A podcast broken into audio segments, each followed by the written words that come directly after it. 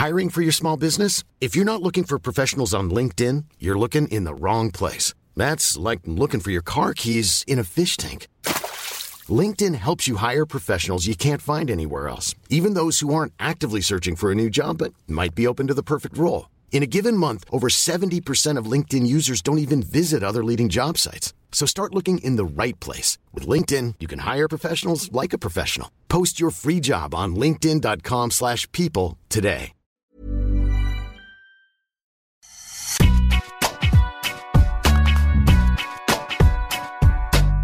Salut à tous, bienvenue dans Deep Impact, votre podcast tennis à retrouver toutes les semaines sur eurosport.fr. Je suis Adrien Yo et à mes côtés aujourd'hui, un trio de choc, notre consultant Arnaud Di Pasquale et les journalistes Laurent Vergne et Maxime Battistella. Salut à tous. Salut, Adrien. Salut, à tous. Au programme de ce podcast, nous reviendrons sur l'élimination de Carlos Alcaraz au troisième tour du Masters 1000 de Rome. Faut-il s'inquiéter pour l'Espagnol à quelques jours du début de Roland Garros? Ce sera l'objet de notre première partie. Nous évoquerons ensuite les wildcards qui ont été distribués pour le tournoi parisien avec la présence de Benoît Paire et d'Hugo Gaston, mais pas que, beaucoup de jeunes joueurs dans cette liste. Ce sera l'objet de l'œil de Deep. Pour terminer, nous nous pencherons sur Caroline Garcia qui a malheureusement chuté elle aussi au troisième tour du tournoi de Rome. Alors quelle suite pour la Française à quelques jours du début du tournoi parisien? On en débat dans la troisième partie. Je vous rappelle que ce podcast est à retrouver sur toutes les plateformes d'écoute et pour retrouver les meilleurs extraits de l'émission en vidéo, allez sur eurosport.fr et l'app Eurosport. D'ailleurs, je vous donne d'ores et déjà rendez-vous pendant Roland Garros où vous retrouverez Deep Impact tous les soirs. Alors abonnez-vous au podcast pour écouter les débriefs quotidiens. Voir toutes les nuits. Voir toutes les nuits, exactement. Allez, selon la formule consacrée, les joueurs sont prêts, alors Deep Impact, c'est parti. Une défaite sèche en 2-7 face à un inconnu hongrois 6-3-7-6. La terre a tremblé lundi à Rome où Carlos Alcaraz a été battu dès le troisième tour par Fabian Marozan. Lui qui restait sur 20 victoires pour une seule défaite sur terre battue en 2023 a tout simplement été surclassé par le 135e joueur mondial.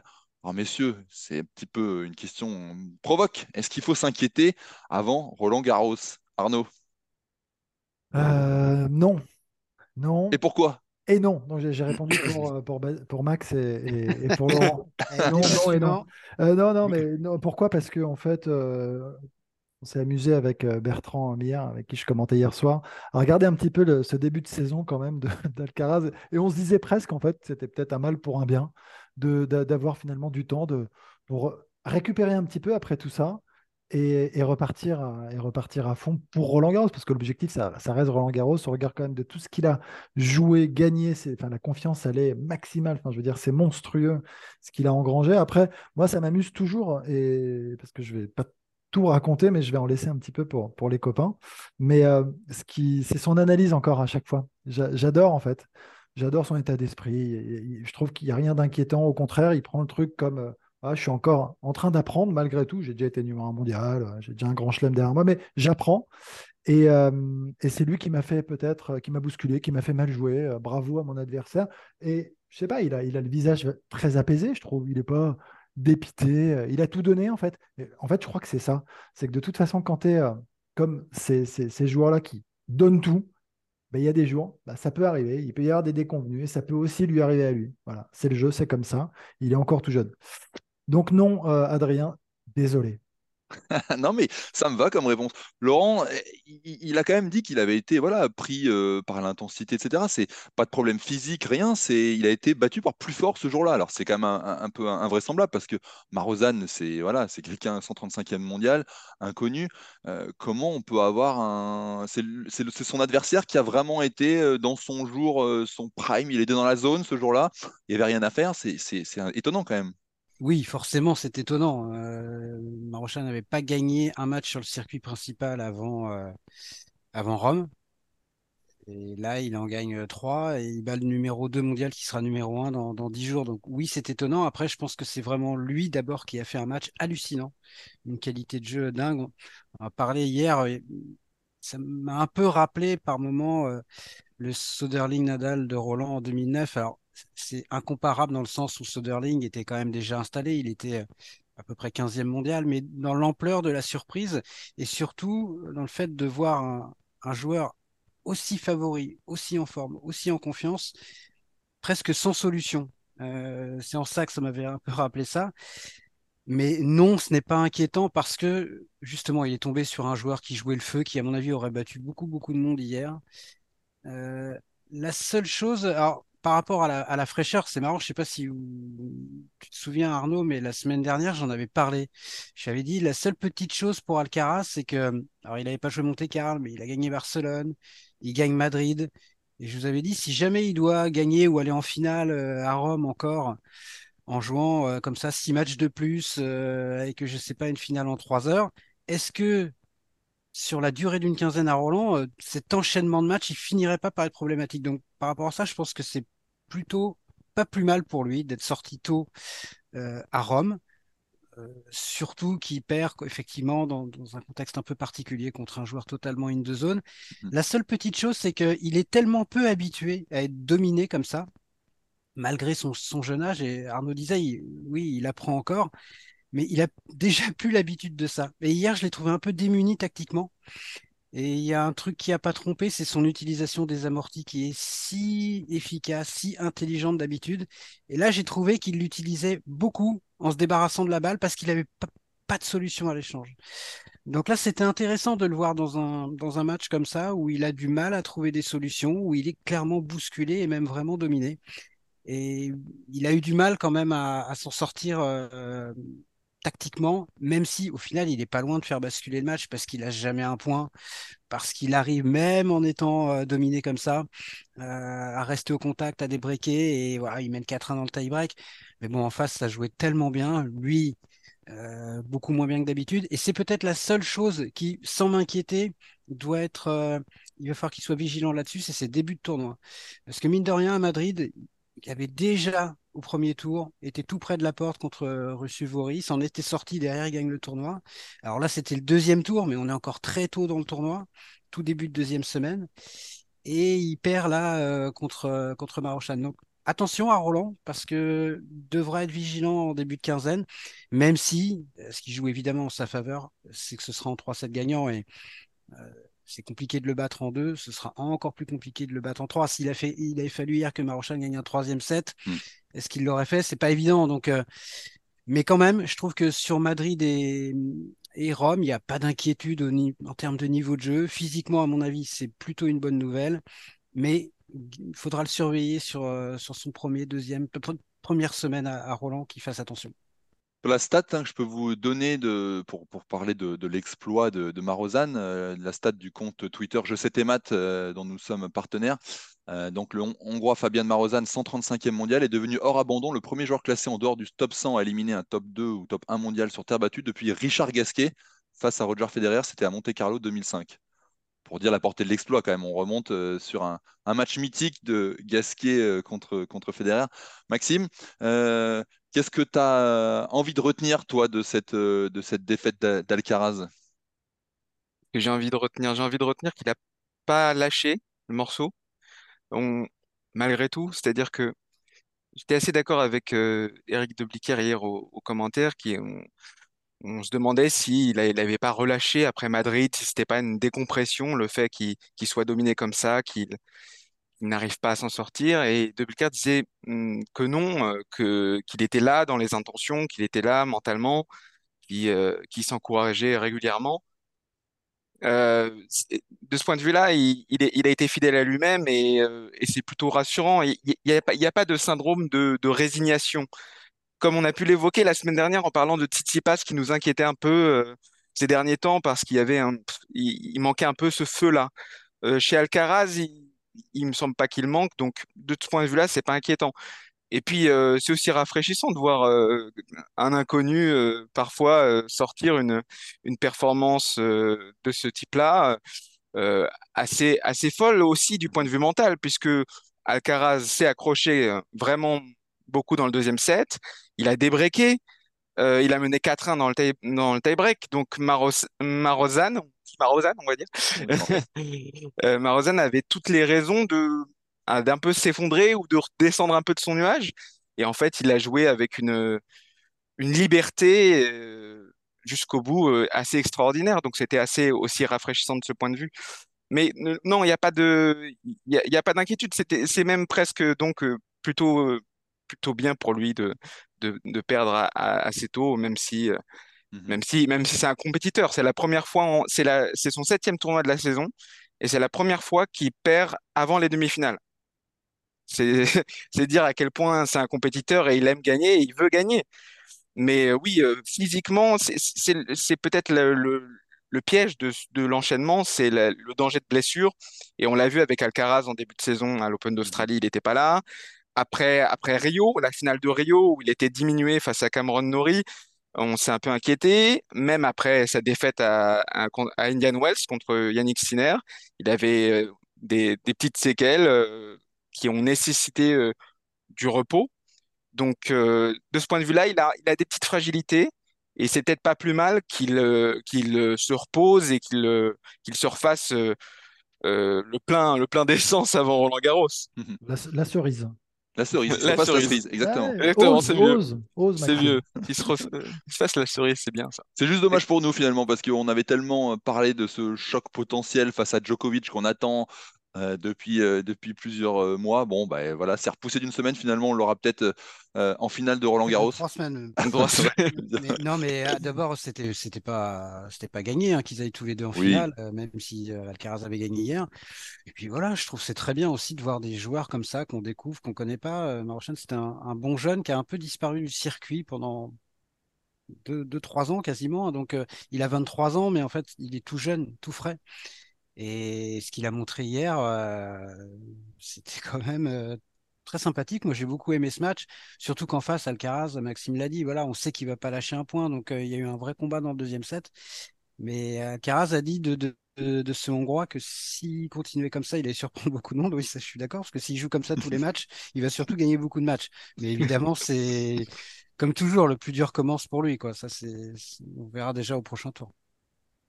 Arnaud, tu voulais rajouter un petit dernier mot? Non, mais en fait, c'est bien de voir aussi que Alcaraz, enfin, on, l'imagine aller au bout tout le temps, partout. Ça va, il est humain aussi. le léger manque de fraîcheur, c'est normal, enfin, de fraîcheur mentale, physique, je ne sais pas d'ailleurs où ça peut se situer, un peu les deux probablement. Bah oui, quand tu as 5% de moins, bah, ça joue et tu as des adversaires qui, de toute façon, sont là pour te battre et jouent très souvent leur meilleur niveau. Alors après, ce qui est assez marrant, c'est quand tu joues des Alcaraz et des Joko, euh, peu importe les surfaces maintenant, d'ailleurs, on va même plus, euh, va même plus les catégoriser, mais tu, dois un peu surjouer pour la plupart. Et quand tu surjoues et que ça rentre, eh ben, ça produit ça. Mais il a, il a probablement surjoué. Et on va voir si par la suite, il va réussir à tenir. C'est pas l'impression qu'il donnait, c'est ça C'est pas l'impression qu'il donnait, c'est vrai. Mais quand tu as joué que des challengers, c'est obligé. Tu vois ce que je veux dire? Tout à fait. Alors, et, si, si, c'est un déclic pour lui maintenant de se dire tiens, j'ai réussi, je peux le reproduire, génial. Et c'est tant mieux pour tout le monde parce que ça va bah, créer des rivalités. Puis c'est un, un, jeune, même s'il n'est pas tout tout jeune, mais c'est un jeune qui arrive encore une nouvelle tête en tout cas. Et c'est chouette. Mais euh, forcément, moi, je, je, je, je, crois en tout cas que malgré tout, quand tu joues les tout, tout meilleurs, il y a ce truc de, mhm. de, vous, de, de penser que de toute façon, tu peux pas gagner si tu ne surjoues pas un peu. Mhm. Je comprends. Quand même. Oui, oui. Et puis, je sais pas si c'est. Si c'est... Si, si, complètement. Non, non, mais je dis pas que c'est comme ça qu'il faut les battre en plus. Hein. Je, me dis, je dis juste que souvent, tu te fais piéger et que tu arrives et plutôt que de jouer sur tes forces, ton tennis et tout ça, parce que tu te dis, bah, de toute façon, ils sont, à ce jeu-là, ils sont plus forts que moi, et c'est pas complètement faux souvent, et bah, il faut que j'en fasse un peu plus. Donc, euh, Mais il a été fort, il a été fort euh, dans le combat aussi mentalement, parce que break à 3-3, il se fait débriquer juste dans la foulée. Il aurait pu s'écrouler. Il est mené 4-1 dans le tie. Il, sert deux fois pour rester dans le deuxième set aussi. C'était pas évident. Il est mené 4-1 dans le tie-break. Il gagne, je pense, les six derniers points ou cinq des six derniers. C'est ça, les six derniers points. Il est mené 4-1. Il gagne 7-4. Euh, parce que finalement, pendant un set et demi, c'était, je peux dire que c'était facile, mais voilà, il était sur son nuage et Alcaraz n'était pas dedans, quoi. Donc, euh, à partir du moment où il y a eu un vrai combat, la logique aurait voulu, honnêtement, qu'ils finissent par perdre ce deuxième et qu'ils prennent 6-1 dans le troisième. Et ça n'a pas été le cas. Moi, c'est presque ça qui m'a le plus mhm. impressionné euh, dans, ce match d'hier, de sa part. Ce qui est, ce qui est fou, c'est qu'il a appliqué le tarif que qu'Alcaraz applique à ses adversaires d'habitude. C'est-à-dire qu'il a été ultra agressif, il a privé de temps à Alcaraz et il a usé d'amorti à, foison lui aussi. Il l'a pris un peu à son propre jeu. C'est ce que je disais tout à l'heure. Je pense qu'il mm. en tout cas, surtout dans les premiers tours, il n'a pas l'habitude d'être dominé comme ça. Parce que contre Russuvori, Russuvori jouait très bien, mais je trouve que c'était Alcaraz faisait beaucoup de fautes. Il était, c'était un, un, match différent, quoi. Et je pense que ça va lui faire du bien aussi d'être, euh, d'être bousculé comme ça. Euh, parce que euh, parfois, quand tu te promènes comme ça euh, tout le temps, c'est un petit peu compliqué quand tu vas te retrouver dans un très, très, très gros match. Donc, la suite va être intéressante en tout cas pour Alcaraz. Pour Alcaraz ou pour Marozan? Ah, bah oui, pour Exactement. Merci, messieurs, d'avoir éclairer notre, nos lanternes. faut oser les expressions aujourd'hui, j'ai compris. on va passer au, deuxième sujet. On va parler des, des wildcards avec l'œil de Deep. On connaît désormais les noms des joueurs invités à disputer Roland Garros, les fameuses wildcards. Euh, Deep, tu avais envie de nous donner ton point de vue, c'est l'œil de Deep. Euh, alors, quelles sont-elles ces wildcards? Quels sont les, noms qui t'ont étonné ou pas? Euh, on, a envie que tu nous éclaires. Alors, pas du tout. Je voulais que Laurent et Maxime donnent leurs, leurs avis, justement. Moi, je vais vous présenter donc euh, les wildcards. alors, je, vais pouvoir en parler un petit peu quand même, bien ce que je pense. Bien un peu le tennis. Un petit peu, mais, mais, mais, je ne veux pas rentrer, je veux pas rentrer dans, des polémiques. Voilà, donc, euh, alors, simple messieurs, tableau final Arthur Cazot, Arthur Fils, Hugo Gaston, Hugo Grenier, beaucoup de Hugo et beaucoup de Arthur, donc, Giovanni Mpecci Pericard, Benoît Père. Ok, donc on a quand même pas mal de jeunes joueurs. On reviendra là-dessus. Chez les filles, Clara, Clara Burel, Yanis Sijevic, Jean-Jean Mladenovic, Paris Ponchet. Voilà pour les filles. Ça, c'est le, grand tableau. final. Exactement. Alors, on commence par le tableau final. Oui, bah bien sûr. On en parle. Non, non, mais attends, non, non, je veux qu'on parle des qualifs parce qu'il y a beaucoup de jeunes dans les qualifs et ça, c'est hyper intéressant, je trouve. Donc ça, euh, je sais que Laurent aussi veut en parler, Maxime aussi. Mais euh, voilà. Alors, je ne sais pas si on revient sur cette polémique de la, de la wildcard qui a été attribuée un peu trop tôt et euh, celle donc de Benoît Père. Hein, ça a fait un peu la, euh, ça a animé la toile là, ces, dernières semaines. Il y avait un bien tournoi. bien. Ouais, tout est bien qui finit. Finalement, les deux sont qualifiés, c'est-à-dire Hugo Gaston, qui, à qui on avait attribué une wildcard un peu, un peu trop tôt, et Benoît Père, qui, euh, via le circuit international, a réussi à, décrocher son, sésame. c'est toujours compliqué ces wildcards. Moi, ça, ça m'amuse hein, à chaque fois euh, qu'elles sortent, évidemment. c'est compliqué, il y a toujours des déçus. Après, il y a beaucoup de euh, jeunes, tu disais, beaucoup de jeunes. Ouais, il y a beaucoup de jeunes, et moi je trouve que c'est bien, c'est bien qu'il y ait des jeunes. Enfin, moi je, suis hyper content de voir qu'il y a des jeunes. Et puis en plus, vraiment pour le coup, il y a, des jeunes qui, arrivent et qui jouent bien. Donc c'est, je pense vraiment mérité. sur les qualifs, hein, surtout, c'est vraiment très très très très jeune. Hein. Ils ont fait ce choix là, par exemple, chez les garçons, il y avait quelqu'un comme Jules Marie qui a 30 ans. Euh, c'est vraiment bien relancé, hein, qui, est bien bien remonté au classement, qui aurait pu prétendre à une une wildcard pour les qualifs, mais ils ont privilégié plutôt des jeunes. Euh, Gabriel Debru, qu'on avait, le vainqueur junior l'année dernière, qu'on avait reçu dans Deep Impact, qui a 17 ans et qui... le plus âgé à 24 ans, et après, ils ont tous 21, et moins, 21 mais, Mais c'est les joueurs les plus âgés, là, comme on parle d'Anadet par exemple, mhm. c'est des joueurs qui, euh, là, sont en train de toucher leur meilleur classement, donc ils ont aussi une légitimité, ils sont sur une bonne dynamique, donc il est bien de les, de les récompenser, mais, mais globalement, ouais, on a vraiment joué la carte jeune. Il n'y a pas vraiment de polémique hein, sur les noms. Euh. Moi, je pensais peut-être que Harold Mayo, qui, vraiment est sur une très bonne euh, série, une très bonne dynamique, euh, aurait peut-être une wildcard pour le grand tableau. Il a eu une mm-hmm. wildcard, il est rentré dans les 200 premiers. Et finalement, il n'a eu une, wildcard que pour les qualifs. Ils ont privilégié Giovanni Pecci Pericard, qui est moins bien classé que lui, mais qui est aussi en progression. Il a gagné, euh, je crois, à peu près 200 places ces derniers Il a gagné un challenger il y a challenger, Voilà, donc c'est tout à fait légitime aussi. Mais euh, bon, bah, après, de toute façon. Euh, il est un peu plus jeune aussi. Il est un peu plus jeune, mais Harold Mayo, c'est 21 ans, tu vois. Et c'est un joueur qui a, contre, contre 19, contre 19 à 35 places d'écart. Non, mais après, tu as raison. Ça, ils ont forcément réfléchi à tout ça et ça, devait faire partie un petit peu des, des choix un peu compliqués. Sans doute, ouais. Mais après, il n'y a pas de. Enfin, il n'y a, pas de, scandale ni de polémique. non. Ah, il y a une surprise. Il y a une belle surprise quand même. Il y a une euh, très jeune joueuse qui est la sœur de Giovanni Pecci Pericard, 14 ans, pas de classement, euh, pas de classement au WTA.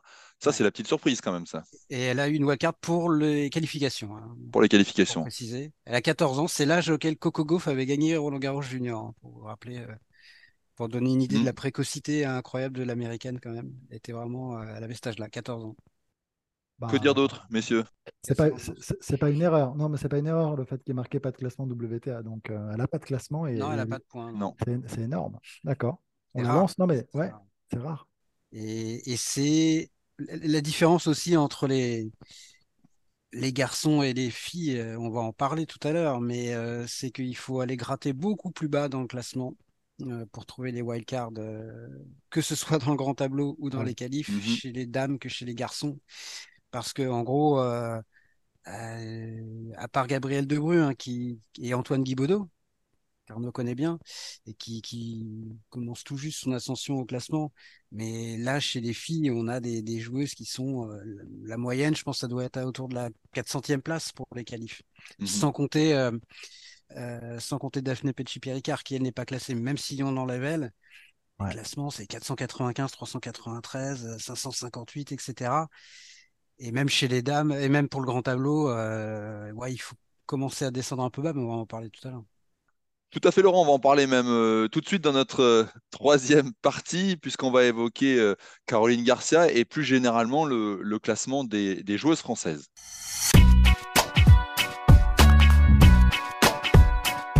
Rien ne va plus pour Caroline Garcia, battue par euh, Camila Osorio dès le troisième tour du tournoi de Rome. La Française était en larmes, une image douloureuse pour celle qui a rappelé euh, son entraîneur Bertrand Perret il y a peu, mais qui n'y arrive toujours pas. Seulement trois victoires sur terre battue cette saison, alors que Roland Garros se profile. Euh, c'est dur, messieurs. Qu'est-ce qui cloche du côté de, Caroline Garcia? Maxime? Et ce qui cloche, elle a plus la même réussite qu'elle avait en fin de saison dernière déjà, premièrement, parce qu'elle avait, elle a un jeu très risqué qu'elle assume, Mhm. un jeu très offensif. euh, elle prend sa, ch- sa chance sur quasiment chaque balle, en tout cas dès qu'elle est attaquable. Donc euh, pour euh, pour qu'elle soit performante, il faut que la plupart de ses initiatives soient récompensées, ce qui est pas le cas en ce moment. Ça, c'est la première raison technique. La deuxième raison, c'est qu'elle a perdu, je pense aussi, cette espèce d'insouciance, entre guillemets. C'est pas peut-être pas de l'insouciance, mais en tout cas de, oui, de un, certain optimisme en fait dans le dans l'approche de ces matchs. Euh, elle est plus paralysée en ce moment par la peur de mal faire et la peur de perdre que euh, qu'elle ne l'était en fin de saison euh, dernière, parce que elle a un statut à défendre qu'elle n'avait pas la saison dernière. C'est, euh, ça paraît, euh, ça paraît basique, euh, mais c'est, mais c'est un peu ce qui se passe, je pense, chez elle, même si elle a beaucoup plus d'expérience que la première fois quand elle était dans le top 5 il y a, il y a 5 ans, hein, que ça lui était arrivé d'être à ce niveau-là. C'est quelque chose qui n'est pas évident à gérer et, et euh, qui dépend des personnalités, je pense aussi beaucoup. Mhm. Donc, de, de ce point de vue-là, il y a, quelque chose qui ne, qui ne fonctionne pas. Et puis, il y a des choses qu'on ne sait pas aussi. C'est-à-dire que en fin d'année dernière, quand elle se sépare de Bertrand Perret, on n'a pas très bien compris les raisons pour lesquelles elle s'était séparée de Bertrand Perret. Et on n'a pas très bien non plus compris euh, pourquoi tout d'un coup, quelques mois plus tard, elle se décidait à le rappeler. D'un point de vue technique, d'un point de vue de, de résultat, euh, oui, ça s'explique parce que elle a eu ses meilleurs résultats récents avec lui. Mais pourquoi elle s'en était séparée avant? Pourquoi euh, elle, décide de mettre de l'eau dans son vin et de le rappeler maintenant? Il y a, beaucoup de choses en fait qui restent mystérieuses, même si elle s'en est, euh, elle a tenté de s'en expliquer un peu. Et puis aussi, elle a perdu il y a quelques semaines celle qui l'avait aussi remise sur pied. Euh, Garcia avait souffert beaucoup de euh, physiquement euh, avant de reprendre confiance l'année dernière. Et euh, sa préparatrice physique et sa kiné, elle s'en est séparée aussi il y a quelques semaines. Elle a, elle a retrouvé une équipe maintenant, un nouveau kiné. Mais tout ça, ce sont des repères importants qu'elle a, qu'elle a perdus en l'espace de quelques semaines et quelques mois et qui font que c'est beaucoup plus difficile maintenant pour elle de, de mettre les, les pièces du puzzle en, en ordre, j'ai envie de dire. Est-ce qu'elle a Euh, a besoin de, de temps peut-être, de fait d'avoir rappelé son, son coach historique Bien euh, sûr, bien sûr, elle, elle a besoin de temps. euh, c'est c'est pas du jour au lendemain que ça va refonctionner euh, comme ça, comme par magie, ça c'est sûr. Mais il y a aussi quelque chose euh, dont on va parler forcément, c'est que elle porte le poids du tennis français sur, euh, féminin sur ses épaules. Mhm. on, parle de ses résultats décevants, mais comparé aux, autres, c'est une franche réussite. Et elle a tout, tout ce poids-là aussi sur les épaules. Donc ça, c'est une autre donnée aussi à analyser. Mais je vais laisser aussi les, autres en parler. C'est quelque chose qui peut lui peser, ça, tu penses, d'avoir euh, tout le, poids du tennis euh, français? Euh, comment tu, vois les choses, toi? Je sais pas, je ne suis pas certain. Moi, ce que je crois, c'est qu'elle se met beaucoup de pression toute seule, déjà. Et, ça, et ça, se ressent énormément dès qu'elle dès qu'elle monte dans la hiérarchie. On sent tout de suite que mmh. la panique est proche. Moi, alors, je vais être assez caricatural hein, volontairement euh, je le précise. Mais c'est. Non, mais il y a, un écart très important, en effet, entre le. Il n'y a, pas de moyen, en fait. C'est soit c'est très bien, soit c'est pas bon. Moi, c'est comme ça que je la vois un peu, Caroline. Et, euh, quand c'est très bien, bah, ça côtoie les sommets, c'est fantastique, c'est génial. Et quand c'est pas bon, bah, c'est la bagarre contre n'importe qui. N'importe qui, voilà, j'insiste, parce qu'il euh, il n'y a plus de plan de jeu, parce qu'il n'y a pas de plan B, parce que euh, parce que comme il n'y a pas de plan B, c'est même quand ça va pas, bah, je décide de ne pas remettre la balle. Je continue à mettre des cartouches dans la bâche. De, plan A+, elle d'ailleurs. Ouais, bah très bien. elle, doit frapper encore plus fort. Mais, en fait, c'est ça. Et, sauf que, alors après, euh, c'est ce qui lui a. Encore une fois, et je suis convaincu que dans son esprit, c'est de cette manière et grâce à ça qu'elle est allée chercher ses plus grandes victoires et un Masters euh, en l'occurrence. Donc, j'entends et, c'est probablement juste.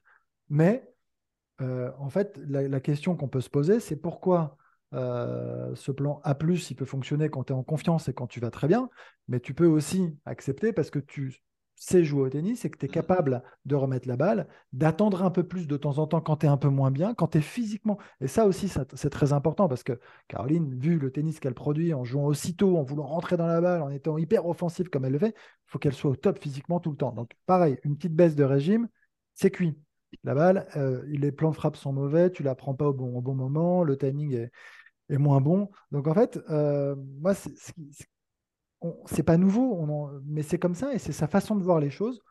Elle n'en changera pas. Donc euh, on doit composer avec et, ça lui appartient au fond. Donc c'est pas une, une question de temps. Elle va mmh regagner deux matchs, elle va reprendre confiance, ça va remonter et ça redescendra et ça remontera. Montagne russe et puis c'est tout. Voilà c'est vrai ce que vous avez dit, et je pense que le jeu de Caroline Garcia, il repose sur deux choses un physique irréprochable et une confiance absolue. Parce que c'est, il y a tellement de la prise de risque en permanence que si tu n'as pas confiance, bah forcément, euh, ça débouche sur ce que disait Arnaud, c'est-à-dire soit c'est très très très fort, et quand elle est comme au deuxième semestre l'année dernière, où elle est vraiment en pleine confiance et que physiquement elle est au top, elle peut même presque devenir injouable par moment, y compris pour les toutes meilleures joueuses du monde, dont elle fait partie quand elle est comme ça.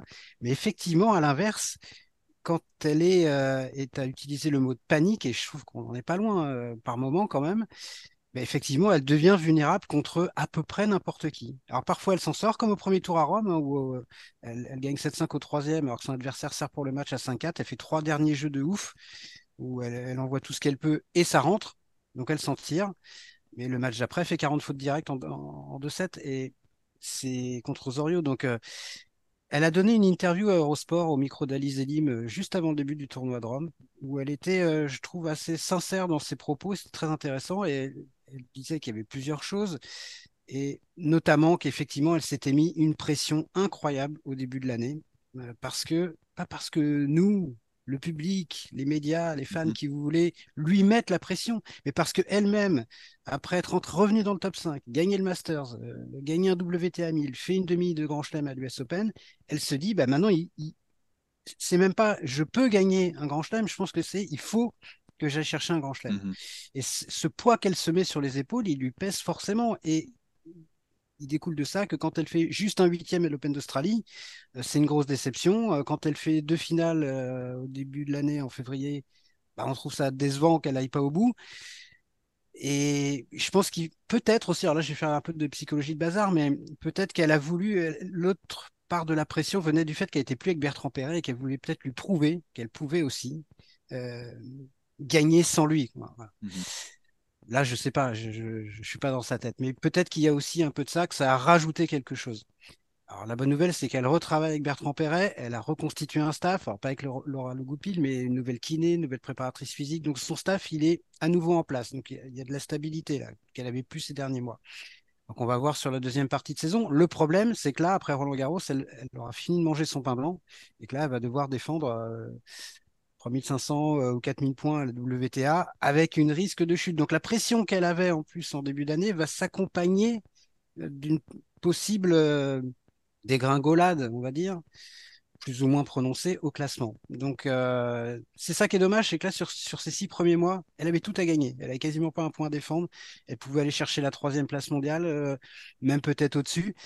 Et bon, malheureusement, ça s'est pas passé comme ça, alors qu'elle n'avait pas la pression du résultat et des points à défendre. Donc euh, la deuxième partie de saison risque d'être compliquée, mais au moins elle a retrouvé de la stabilité dans son entourage et dans son staff. Donc ça, c'est bien. Mais effectivement, Mmh on critique Caroline Garcia parce que c'est une top joueuse mondiale et qu'au vu de ce qu'elle a fait l'année dernière, on a envie qu'elle fasse aussi bien ou mieux, et elle la première. Mais derrière elle, euh, ah, on ne parle pas du reste. Pourquoi, euh, pourquoi on parle souvent de Caroline Garcia, comme le faisait remarquer justement Arnaud euh, avant l'émission? Bah, Parce que quand on parle du tennis français aujourd'hui, féminin, on ne parle que Caroline Garcia. Et même si on le on globalise avec les hommes, je rappelle que c'est la seule joueuse ou joueur qui est dans les 40 premiers mondiaux aujourd'hui. Donc évidemment qu'on attend beaucoup de Caroline Garcia, mais elle est toute seule. Et derrière elle, chez les filles, c'est vraiment le désert. Et autant chez les garçons, on voit des nouveaux visages arriver, autant chez les filles, c'est inquiétant parce qu'on en voyait l'année dernière ou il y a deux ans, mais pour différentes raisons, ces filles-là, elles ont reculé un an plus tard. Donc c'est difficile d'être euh, optimiste et ça fait un peu peur même. Il va falloir attendre, on a l'impression, quelques années avant de voir euh, émerger des nouvelles têtes. Rien que le nom des wildcards, hein, comme le disait Arnaud. Euh, Clara Burel, Jean-Jean, Mladenovic, Diane Paris, c'est des noms qu'on avait l'habitude de voir il y a déjà quelques années, qui ont encore besoin de wildcards pour intégrer euh, le tableau principal de Roland Garros. Ça devrait être des noms de, plus jeunes joueuses, comme on parlait de la jeune de 14 ans qui, Pechi Pericard. voilà c'est pas normal d'avoir de donner des wildcards à des joueuses qui ont, euh, déjà 22, 25, 30 ans. Euh, euh, Maxime. Oui, moi, moi s'il y avait une, déception pour moi un peu qui, m'embête vraiment, c'est Diane Paris. Diane Paris parce que justement, elle a montré de belles choses. Elle a montré de très belles choses à, Roland Garros et à Wimbledon. Il qu'elle a fait troisième tour à Roland Garros et Wimbledon. Donc, je sais plus si c'était l'année dernière ou l'année avant. Je, je trompe peut-être sur sur l'année. Mais voilà. Ouais, c'est la, c'est l'année dernière qu'elle bat Krejcikova. Euh, Exactement, elle fait des, des super performances et je me disais qu'il y avait euh, un petit déclic et que elle allait s'installer dans le top 100 et que on allait régulièrement la voir dans les tableaux de Grand Chelem et, et pourquoi pas euh, ensuite espérer une seconde semaine avec le, avec le temps. Hein. Là, pour l'instant, elle a, connu une phase de régression qui est qui est un peu préoccupante à son âge, quoi, parce qu'elle est, elle est, jeune, elle est censée progresser, progresser, progresser, et elle, ne le fait pas trop. Fiona Ferro aussi, c'est, je, je, suis un peu mm, triste, je dirais même pour, elle, parce qu'en 2020, elle nous faisait un super huitième de finale à, Roland-Garros. Elle a une sacrée frappe de balle, elle a, elle a tout ce qu'il faut dans son tennis pour, euh, pour euh, s'installer elle aussi, au moins dans le top 50, et et c'est pareil, elle, elle se blesse beaucoup aussi. Fiona Ferro se blesse beaucoup. Donc euh, c'est euh, c'est très préoccupant et c'est et c'est très paradoxal en même temps parce qu'en fait le tennis féminin Fiona Ferro, il y, a eu d'autres choses aussi. Hein. Ouais. Dans les détails, mais je pense ouais. qu'il y a d'autres choses qui expliquent qu'elle ait eu du mal à, mm. à, conserver son, son meilleur niveau. Et dans le tennis féminin, il y a, il y a quelque chose de très paradoxal, c'est qu'à la fois, c'est le pourvoyeur des meilleurs résultats français, euh, bah, c'était Caroline Garcia l'année dernière, et depuis 20, depuis, euh, depuis 20 ans, c'est très largement aussi, enfin, les dernières, les dernières 20 championnes en Grand Chelem, euh, Marion Bartoli, Amélie Morasmo, Marie Pierce à Roland Garros en 2000. On parle beaucoup de Yannick Noah, du 40e anniversaire de, de la victoire de Yannick Noah, mais il faut pas, faut pas oublier que Marie Pierce a gagné Roland Garros en 2000. Donc, ce, paradoxal, euh, ce paradoxe, c'est que le, tennis féminin euh, a des résultats, même récemment, mais qu'il ne se concentre en fait que sur une ou deux joueuses et, plutôt qu'une. Ouais, tu as raison, c'est le paradoxe, c'est que le tennis féminin, euh, même si c'est compliqué en ce moment pour Caroline Garcia, il y, a, une vraie leader. Et finalement, il y en a depuis 25 ans, il y a souvent eu une vraie leader au top niveau mondial. Hein. Il y a eu Mauresmo, il y a eu Pierce, il y a eu Bartoli, euh, aujourd'hui il y a Garcia. Mais aujourd'hui, il y a deux filles dans le top 100 euh, au classement de référence, pas à la race. C'est Caroline Garcia et Alizé Cornet. Euh, il y en a une qui va avoir 30 ans, l'autre qui va bientôt prendre sa retraite. Alors que chez les garçons, on manque d'un leader. En revanche, la quantité est toujours là. C'est-à-dire qu'on a, on a à peu près le même nombre de joueurs dans le top 100 que ce qu'on avait du temps de la splendeur de, de, son gars, mon fils, Gasquet et, Simon. Et je crois qu'ils doivent être 10 ou 11 là dans le top 100. Il y en a 3-4 qui sont juste derrière. Donc la quantité est là, sauf qu'ils sont, ils sont entre la 40e et la 100e place, alors qu'avant ils étaient euh, top 10, top 20, top 30. Hmm. C'est la différence. Mais à la limite, je me demande si je préfère pas ça. En tout cas, dans une perspective d'avenir. Arnaud? Euh, ok, je reprends ma casquette de DTN. Merci, messieurs. Voilà, c'est ça qu'on attend. non, mais c'est marrant parce que cette analyse, évidemment, sur le, la, profondeur du tennis masculin versus euh, les victoires euh, dans, et, les titres majeurs, donc, chez les filles, en fait, et ce. Il y, a cette espèce de, paradoxe assez étonnant en se disant, souvent on se dit, mais quand tu as une locomotive, ah bah, normalement, ça, ça crée une aspiration et tu, as de la profondeur. Or, bah, ça ne ça, se crée pas forcément chez les femmes, même si je pense que fin des années 90, peut-être début des années 2000, il y avait quand même beaucoup de filles dans, dans les 100 avec il y avait encore la génération. Il y en avait plus que là en tout cas. Non mais il y avait génération encore à l'art, Tosia qui jouait, tu avais la nouvelle qui arrivait avec Maurice Modechi, toute la génération 79, Émilie Louane, Angel Sido, enfin il y avait il y a un paquet de, de, filles quand même à ce moment-là qui, qui étaient dans les 100 et donc beaucoup trop. Mais globalement, voilà, c'était un peu exceptionnel. Mais, et, donc, c'est vraiment étonnant, mais, mais, mais, on le remarque aussi à tous les étages. C'est-à-dire que chez les plus jeunes, il y a, y a moins de volume aussi. Je ne sais pas, au, départ, euh, on sait que c'est 70-30 globalement. Hein, euh, quand on regarde la proportion de, joueurs euh, versus le nombre de joueuses, est-ce que ça joue aussi? Voilà, mathématiquement, j'en sais rien. Mais en tout cas, c'est. Et puis, c'est souvent aussi en dehors peut-être d'Amélie qui a quand même un parcours fédéral, enfin, ouais, globalement un parcours fédéral parce qu'elle euh, elle va jusqu'à l'INSEP, elle, est au CNE avant de voler de ses propres ailes, donc un parcours assez classique malgré tout. Les, autres sont quand même des, des parcours, euh, comment dire, j'allais dire atypiques, c'est pas le terme du tout, sont, sont des parcours en fait avec des projets forts familiaux. Euh, derrière. Et, on voit que dans le tennis féminin, ça se produit énormément. Marie Pierce, ça, a été le cas. Euh, Marion Bartoli, bien évidemment. Euh, Caro, voilà. Donc on a quand même souvent ces, ces, projets un peu exceptionnels. Et la, difficulté, c'est que dans une fédération, c'est difficile, je pense aussi, de modéliser sur des exceptions comme ça et de se dire, c'est évidemment que les, les parents font partie du parcours, du projet évidemment. Mais à un moment, quelle place il doit avoir dans le projet Ça, c'est difficile hein, d'accepter que le père qui a été euh, agent immobilier ou médecin devienne l'entraîneur attitré. Ça peut paraître un peu farfelu quand même. Mmh. Au fond. le métier. Bah, non, mais je sais pas, moi je, ah, je pose aussi la question. Enfin, c'est quand, quand, même pas classique. Voilà, c'est comme si euh, je ne vais, pas, pas faire d'analogie, je vais juste de la c'est dangereux. Mm. Donc, euh, mais non, mais ce que je veux dire, c'est que moi, ce n'est pas simple. Donc aujourd'hui, bah, quand on entraîne des, jeunes filles, on, enfin, je, fait, je pense que la Fédé fait du, mieux qu'elle peut, évidemment. c'est de mettre toutes les conditions autour pour bah, les accompagner et les amener le plus, plus haut possible. Mais c'est vrai qu'il y, a ces parcours voilà, qui, sont, qui ont montré aussi que ça, ça, pouvait réussir, mais, mais tu ne peux pas en faire la promotion. C'est ce que je veux dire. C'est un peu toute la difficulté. Tu ne peux pas en faire la promotion. Parce qu'il y a aussi des dérives. Et il y, a aussi, il y en a aussi beaucoup où ça ne marche pas, qui, qui restent sur le bord de la touche. Et tout, tout cela, on n'en parle pas. Et dans les pays de l'Est, il y en a des tonnes. Et ça aussi, c'est une réalité. Donc, il, faut, il y a, voilà, attention, il y, a, il y, a, une partie aussi qui est invisible, dont on ne parle pas là. Et ce n'est pas l'objet du débat. Donc, je m'arrêterai là. Mais c'est aussi important de le souligner.